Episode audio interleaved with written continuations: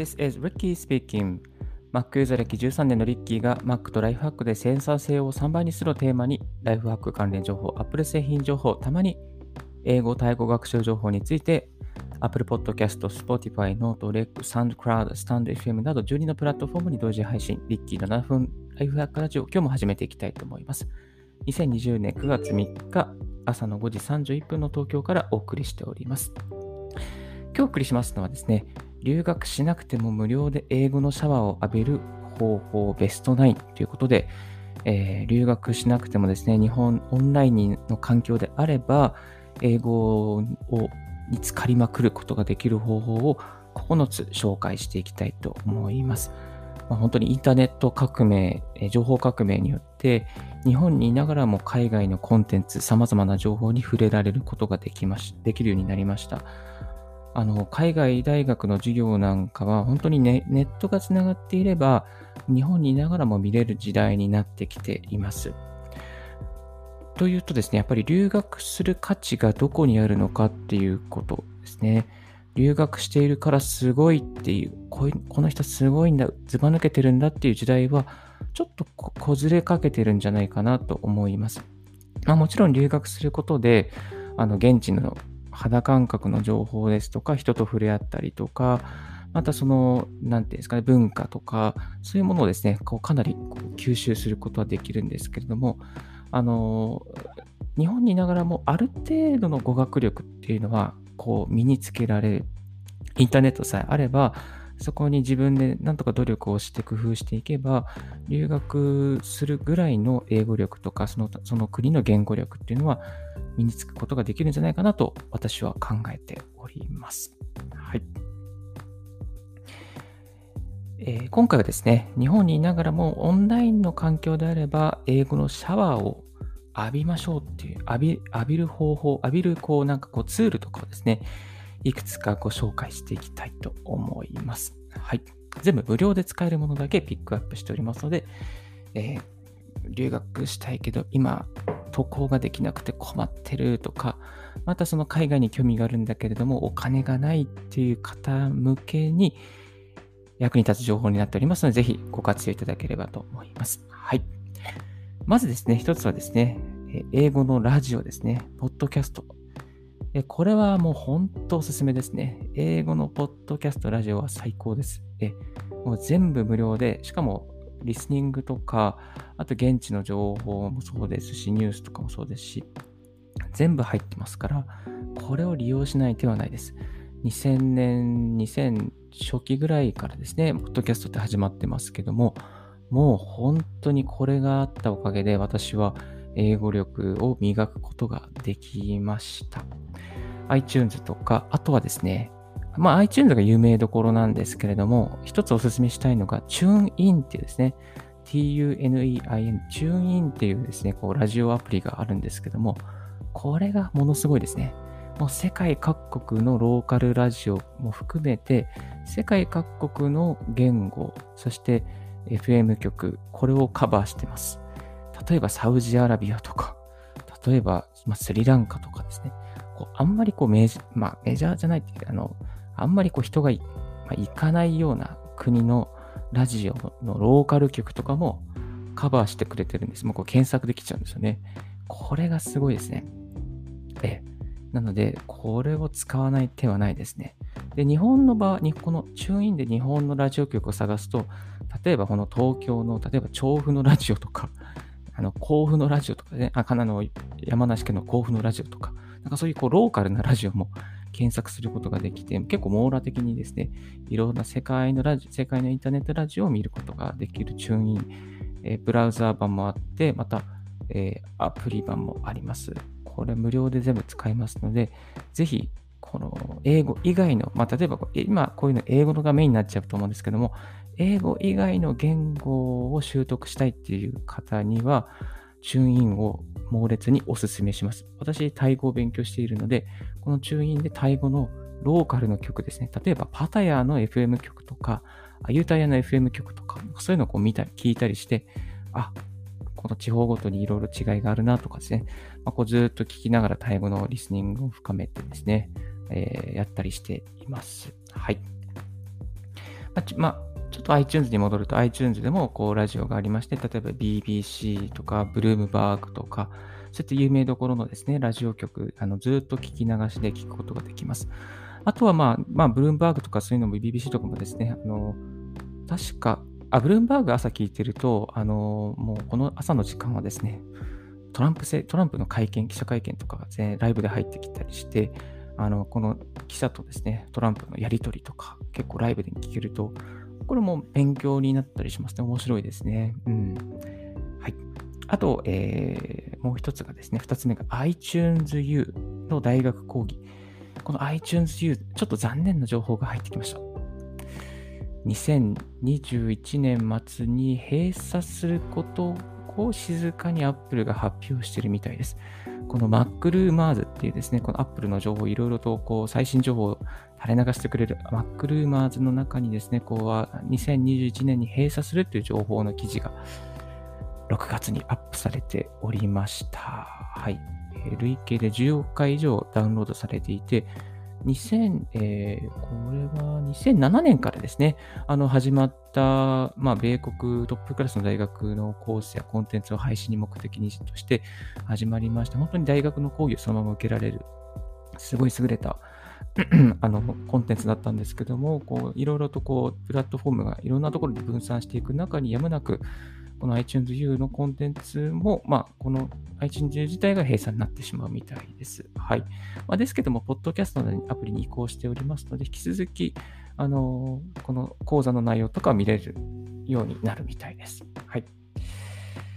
あとですね、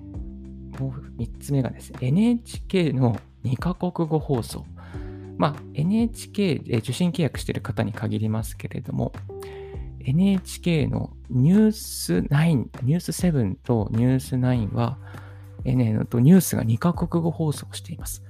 えー、これはもう、確かライブだったかな。うん、ライブで、同時英語の同時通訳が入っていまして、えーと、この副音声のモードでですね、えー、日本語と英語で聞くバージョンと英語だけで聞くバージョンがあります。おすすめは英語だけで聞くバージョンになってるんですけど、私は思うんですけども、というのはですね、まあ、そのニュース7とかニュース9は日本語の字幕が入るので、えー、大体の内容が日本人の方は分かります。ですので、大体のね、分かった状態で英語で聞くっていうのが、まあ、こういいんじゃないかなと思っています。はい。これも NHK 契約している方は、無料で聞けますので、ぜひ聞いてみていただければなと思います。最近、最新の時事、時事の用語をですね、どうやって英語であの伝えるのかとか、あと、ま、政治関係ですかね、政治とか経済の関係のことを英語で何て言うのかとか、例えば自由民主党を何て言うのか、英語で何て言うかとかですね、そういうこともですね、ちょっとこう、なんかこう、この NHK の2カ国語を聞いてると、分かるようになってくるというのはそういうメリットがあります。ちょっと自分はテレビがなくて NHK も契約していないので、こういうの見れないんですけれども、あの実家にいた時はこれをよくちょこちょこやって、えー、聞いていました。はい。あと、えっ、と、この NHK 契約してなくても見れる英語ですね、がありまして、それは NHK ワールドですね。これも NHK ワールド楽しいですね。あの、えっ、ー、と、Apple TV にも NHK ワールドのアプリがありますし、あとネットでも見れますし、あとあのスマホのアプリでも見れます。で NHK ワールドのいいところは、あの例えばこの NHK ワールド単独で番組を作ってるっていうこともありますが、NHK で放送した番組を、まあその NHK ワールドでもこう英語の吹き込みを入れて再放送してたりします。そういう番組とかですね、結構、もうなんかなんとなく見てるだけでも、あの、コンテンツがわかる、内容がわかるので、こう理解しやすい。英語でなってても理解しやすいっていうのと、あ、こういうふうに紹介するんだな、こういう表現を使うんだなということがわかりやすいというメリットがあります。あとですね、この NHK ワールド、海外人の目線向けに配信してますから、例えば東京の観光情報とか、あと日本特有の漫画とか、サブカル文化ですね、可愛い系の情報ですね。えちょっと前に見たときは、こう、可愛いインターナショナルっていう企画がありまして、あの、キティちゃんとかいろいろアニメのキャラクターの関係のことを、まあ、海外の、まあ、バイリンガル、確かね、えっ、とね、ハーフのナビゲーターの方が紹介していましたね。確かなんかジョン・カビラさんみたいな、そんな感じの方がナビゲートしていて、結構面白かったですね。そういう可愛い系の情報、また観光系の情報、日本にいながらだと、その魅力に気づけないもの、例えばそのをこう NHK ワールドを見ることで、あ、こういうのが売れるんだな、こういうのがヒットするんだなっていう、その再発見できるっていうことが、あの、あります。まあ、日本にいたら、日本人の中だったら、こう、もう当たり前で言語化できてない情報などをですね、こう NHK ワールドを見ることで、あ、外国の人にはこういうふうに言えば受けるんだなっていうのがわかるヒントがたくさん詰まっているのが NHK ワールドです。はい。あとこう、えー、もちろんこの YouTube もですね、いろんなコンテンツがアップされているので、これはですね、見ない選択肢はないと思います。ただ、いろいろこれありすぎて、ちょっとこれは省略させていただきたいと思います。Apple Keynote WWDC。あの、個人的には、このテクノロジー関係で、Apple のキーノートスピーチ、WWDC ですね、製品新製品発表会。これは、あの、なんですかね、かなり教材、教材っていうか、あの教材って言っちゃいけない。あの、プレゼンテーションのやり方とか、あと話し方とかの勉強になると思います。で、この WWDC ですね、毎回あのサンフランシスコのクーパティーの、あクーパティーノのスティーブ・ジョブズ・シアターで新製品の発表会の、またサンフランシスコのそういう大きな会場をやって、アップルが新製品発表会やっておりますけども、ライブストリーミングをやっていますし、あの本番が終わってしまった後もですね、あのウェブの方でストリーミング、また YouTube でもですね、その後アップされています。で、まあ、そのティム・クックの発表の仕方とか、また新製品のですね、紹介の仕方、スライドの使い方とか、あとは、まあ、アップルですが、キーノートのですね、スライドの効果の付け方とか、グラフの見せ方とか、特にグラフとかそういうの見せ方が非常にこう、なんですかね、こう一つのスライドに全てのワンメッセージですね、えー、詰まっていて、あの、勉強になります。こういうふうにすれば、あ、この、わかりやすいんだなっていうことがですね、よく、えー、わかりました。あの、スライドのこの色の付け方なんかもですね、結構、アップルうまいので、参考になりますし、VT、オープニングの VTR の作り方も非常に細かくて面白いなっていうものもワクワクするものがたくさん詰まっています。えっと、新製品をですね、やっぱり分かりやすい形容詞とかを使って説明してくれていますし、あとですね、このスピーカーが、まあ本当にいろんな人種の方がスピーカーに立ったり、イタリア系、アメリカ人の人もいたり、えー、南米の関係の方だったり、まあ中、中華系の方もいたり、シンガポール方もいたりとか、いろんなスピーカーがいて、まあ、いろんな英語のこうイントネーションがあるんですけれども、本当に皆さんゆっくり話してくれるので、えー、わかりやすい英語じゃないかなと思います。えー、はい。もう一つはですね、Web の英語ニュース、えー、記事読み上げ機能。あの最近ですね、こう、英語のですね、ニュース記事に行きますと、読み上げのボタンっていうのがちょこっとこう上の方にある、そういうですね、サイトもあります。あの、それを使うとですね、こう、ニュースの記事を、まあ、目で読むだけじゃなくて、こう、その音声でも追いかけることができます。で、その音声を読み上げ機能がないウェブサイトだったとしても、Mac の場合ですね、この Pop Clip というアプリを使うことで簡単にえ読み上げをすることができます。まあ、このポップクリップに関しては過去のラジオの方でも配信しておりますので、お聞きいただければと思います。あと、Apple のですね、あのー、元々のデフォルト、Mac, Mac の方ですね、Mac ユーザーの方でしたら、このスクロールして選択した範囲を、まあ、英語の文章を読み上げるっていう、そういう機能もありますので、ぜひですね、使ってみていただければと思います。そのこの内容に関してはブログの記事に過去にまとめておりますので、リンクを貼らせていただきます。もう本当に気になった表現とかですね、読み方とか、さっとこう、あの、英語の発音とかですね、あの、確認することができます。ただ、Mac で読み上げると、ちょっとこう、なんかこう、機械的だったり、ぎこちない感じに聞こえてしまうので、そこが、まあ、デメリットではありますけども、ただ読み上げのこう発音の確認とかにですね、すごく便利に使えます。はい。あとですね、まあ、こう、ちょっとこう、スピーキングの練習をしたいときに、例えば、周りにこう、うち外人いないんだよな、みたいな、その英語のネイティブの先生いないんだよな、とか、ね、あの、英会話教室に行くわけにもいかないしなっていう時があると思うんですけど、そういう時はですね、あの、自分のこう、こう覚えた単語、フレーズを確認したい時は Siri を使いましょう。え、ちょっと寂しいですけど、Siri、Siri 結構、あの、話、に話し相手になってくれます。はい。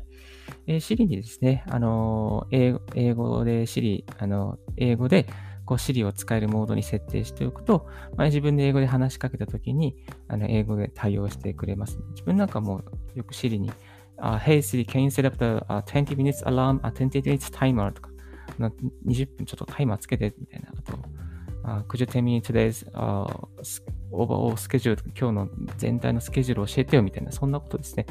シリに語りかけると、あの、シリが反応してくれます。こういうのですね、シリに、あの、ラジオで今収録してますけども、隣にスマホがあったりすると、シリが反応しちゃってですね、ああ、みたいな、そういう放送事故も前はありました。はい。で、シリに話しかける、えー、スピーキングドネーション。これもおすすめですね。あとですね、もう一つ、えー、おすすめしたいのが、たくさんありすぎてちょっと申し訳ないんですけど、CBS とか CNN とかですね、海外のテレビ局を、で大大抵こう、ライブで、あのストリーミング放送してます。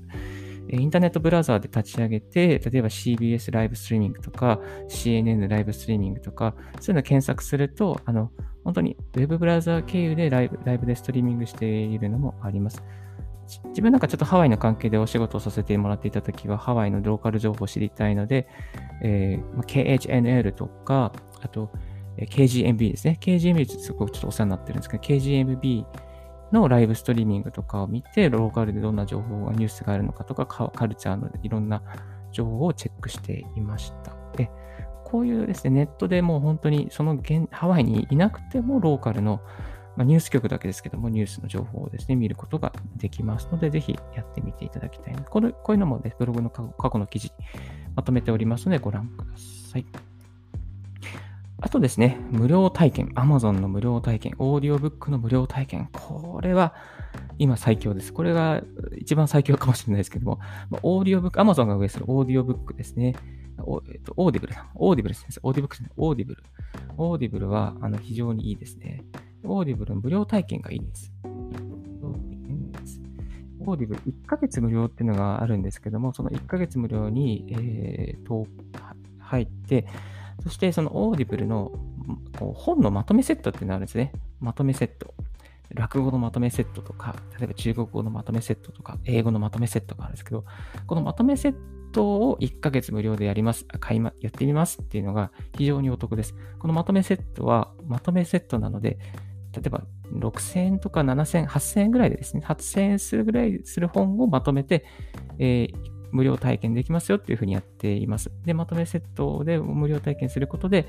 リスニングの最強なんとかセットとか、 TOEIC に出る英単語セットとか、会話フレーズ集とか、そういうのをですね、1ヶ月丸々無料で聞くことができる、見ることができますので、7000円するものを0円で1ヶ月間体験することができます。1ヶ月終わる前に解約しちゃえば、もう0円でその7000円分のコンテンツを全部取って、えー、楽しむことができちゃいます。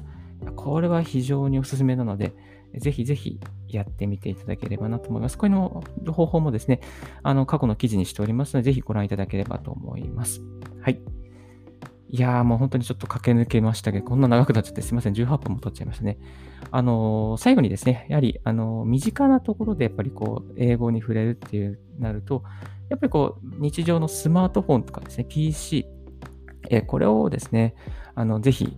英語モードにしていただきたいなと思います。特に Mac、Apple 製品の場合はですね、簡単にもうボタン一つ設定から言語を変えるだけで、ボタン一つで、あの、英語のモードになります。まあ、英語にモードになると全部表示されるものが英語になったりとか、あと通知される内容が英語になったりするので、まあ、こう、こう、なんですかね、こう、機械の英語をですね、簡単にこう自分の中で認識することができますし、はい、あの、自然とですね、英語を触れられるようになるのでおすすめです。え今日はですね、え、9つの無料でできる英語のシャワーを浴びる方法についてお送りさせていただきました。この中、これ全部やる必要はないんですけども、あ、これだったらやることができそうだなと思うことをですね、あの、やってみていただきたいなと思います。英語力を上げるという点でおすすめなのが、やはり英語のラジオ、チューインとかポッドキャストを聞くっていうことはおすすめです。あとは Amazon のオーディブルですね。オーディブルの無料体験のまとめセットをやってみる。これは、この2つはですね、やっぱりこう、えー、トップ2でおすすめですので、ぜひやってみていただければと思います。はい。ちょっと長くなってしまいましたけども、一旦この辺でブレイクさせていただきます。Thank you very much for listening. If you haven't heard about Anchor, it's easiest way to make a podcast. Let me explain. It's free. There's a creation tool that allows you to record and edit your podcast right from your phone or computer. Anchor will distribute your podcast for you, so it can be heard on Spotify, Apple Podcasts, Google Podcasts, and more. You can make money from your podcast with no minimum listenership. It's everything you need to make a podcast. It's one place. Download Anchor app or go to Anchor FM to get it started. はい。皆さんありがとうございました。いやちょっと7分のライフワークラジオと言いながら、もう20分も経ってしまっているので、いや、ちょっと私も滑舌悪いですね。やばいですね。はい。本当に気をつけなきゃいけないなと今、このアンカーのラジオですね、アンカーで今収録してるんですけども、えー、Google Chrome でえー、収録する場合30分までの収録なので、あと10分しか収録できないので、えー、10分で最後まとめて、雑談しながらまとめていきたいなと思います。ニッチな分野でですね、この英語を勉強、まあ、なんか認識するっていう中に、自分は結構乗り物を使ってます。あの、最近は、この新幹線とか、もう英語で、あの、発信してくれてる車掌さん多いですね。Uh, This is Nozomi Super Express train bound for 新大阪とかですね。We just passed the 三河安城 on time とかですね。あの、三河安城 on time で通過しました。We'll be, we'll be, we'll be arriving Nagoya station about, in about 5 minutes とかですね。あと5分で到着しますとかですね。あの、ちょっとこう慣れない英語なんですけども、こう、なんかこう、頑張って、ああ、やってくれてるなって、すごい嬉しいなって、そんな気持ちになります。えっ、ー、とですね、昔ですね、高崎線に、あの、英語、日、日本語、英語でバイリンガルで、自分で自動放送じゃなく自分で発信する人がいました。えっと、英語車掌っていうですね、方なんですけども、今その方はですね、なんとですね、こう、独立されて、英語の、まあ、こういう、そういう教室というか、そういう講師に転職されてるらしいんですけども、一回その英語車掌さんのことをブログの記事にしたら結構あの、あの、ツイッターで連絡をいただいたりしてですね、あの、本当にすごく、すごいバイリンガルなことですね。例えばその、その方、英語車掌さんが現役の時は、えっと、高崎線でなんか事故で遅れた時も、こういう事故でこうこう遅れてますとかっていうことで、細かく丁寧にその日本語で発信されてるの全部英語にされていて非常にこうかっこよかったですね。えー、そんな感じでなかなかこう、うん、英語で車掌さんがバリバリ話してくれるってなかなかないので面白いですね。あとバニラエアの社内放、社内放送、機内放送なんかも結構面白かったですね。なんかこう、私は何々が好きですとか、何々が、あの、なんかこう、最近何々ハマってますとか、結構こう、あの CA さんのですね、あの、ラフな日常、なんですかね、パーソナルな日常のところにも触れ触れるような、そういう内容があって、それも非常に面白かったです。ちょっと電車に戻るんですけど、先日南部線に乗った時もですね、あの、本当に、例えば、will be landing, will be, will be arriving at the final destination, Tachikawa Station, Tachikawa Terminal. The doors on the left side will open. Thank you very much for using the、uh, number line and we look forward to serving you again とか、これが大体あの定型句なんですけども、このことをですね、あの、日本語で、えー、今日も本日も、本日もご利用いただきましてありがとうございました。もなく立川立川でございます。みたいな感じですね。その後に英語でちゃんと説明している方がいて、あ、こういう方もいるんだなって、本当に英語車掌に、高崎線の英語車掌に近い方が南部線にもいたと。なんか少しずつこう、東京オリンピックに向けて増えてきていたんじゃないかなって、そんな風に、えー、思います。あの英語の車内放送、本当に面白いですね。あの、東急東横線とか、あの、なんかこう総合直通が複雑すぎて、あの、から先はセミエクスプレストレインですよ。環球移行ですよ。こっから先は港未来線ですよ。なんか、This is the express train bound for 元町中華街 or 港未来9なんとかとか2とかですね。こう、こういろんなこう、あの、複々線とかその相互直通しているとちょっと複雑な英語であの表現するので、本当に簡単に bound for 何々行きですよみたいなそんな感じじゃなくて、えー、as, a, as, a, as a special express train とかですね、ここからこの区間は as a, as a 何々として、えー、特別急行としてとかですね、なんかこうそういうこう 複雑な路線ほど複雑なこう英語車内放送になるので、これもですね、ちょっと見ど見どころとか面白いですね。as とか on とか、そういうこう前置詞になんか詳しくなれるような、そんな気がします。あとですね、ニッチなところで本当乗り越し生産とか、もう、あのー英語のディスプレイを選択すると、英語の音声が出てきたりとか、表示になったり、それも面白いですし、えっ、ー、と、市、市とか区とですね、そういう新聞なんかもですね、まあ、渋谷区なんかでは、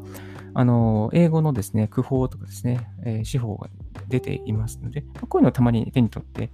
見てみるのも面白いんじゃないかなと思います。で現在ですね、ちょっと周平さんのですね、サロン、英語で情報収集するサロンに入らせていただいているんですけども、1ヶ月間限定でこのサロンが運営されていて、海外の英語のニュース記事をどうやって Twitter で要約するとか、どういう YouTube と Podcast、どっちをしたらあの収益が上がるかとか、えー、ポッドキャスト、こういうのが面白いとか、そういういろんな情報をですね、えー、交流するサロンに入っています。このサロンすごく、あの、これから英語を勉強する方、また、英語を勉強していてある程度できる方が、英語の海外のニュースソースをどうやって見るかとか、こういうのですね、非常に、あの、収集する方法を、非常にわかりやすく解説してくれている、えー、オンラインサロンになっております、えー、非常におすすめですので、このリンクも貼らせていただきます。英語情報収集、英語情報収収集する、えサロンおすすめです。池原さんもですね、あの、運営に協力されていて、非常に濃い内容がですね、配信されておりますので、ぜひこちらもご覧いただければと思います。はい。今日は非常に長くなりましたけれども、留学しなくても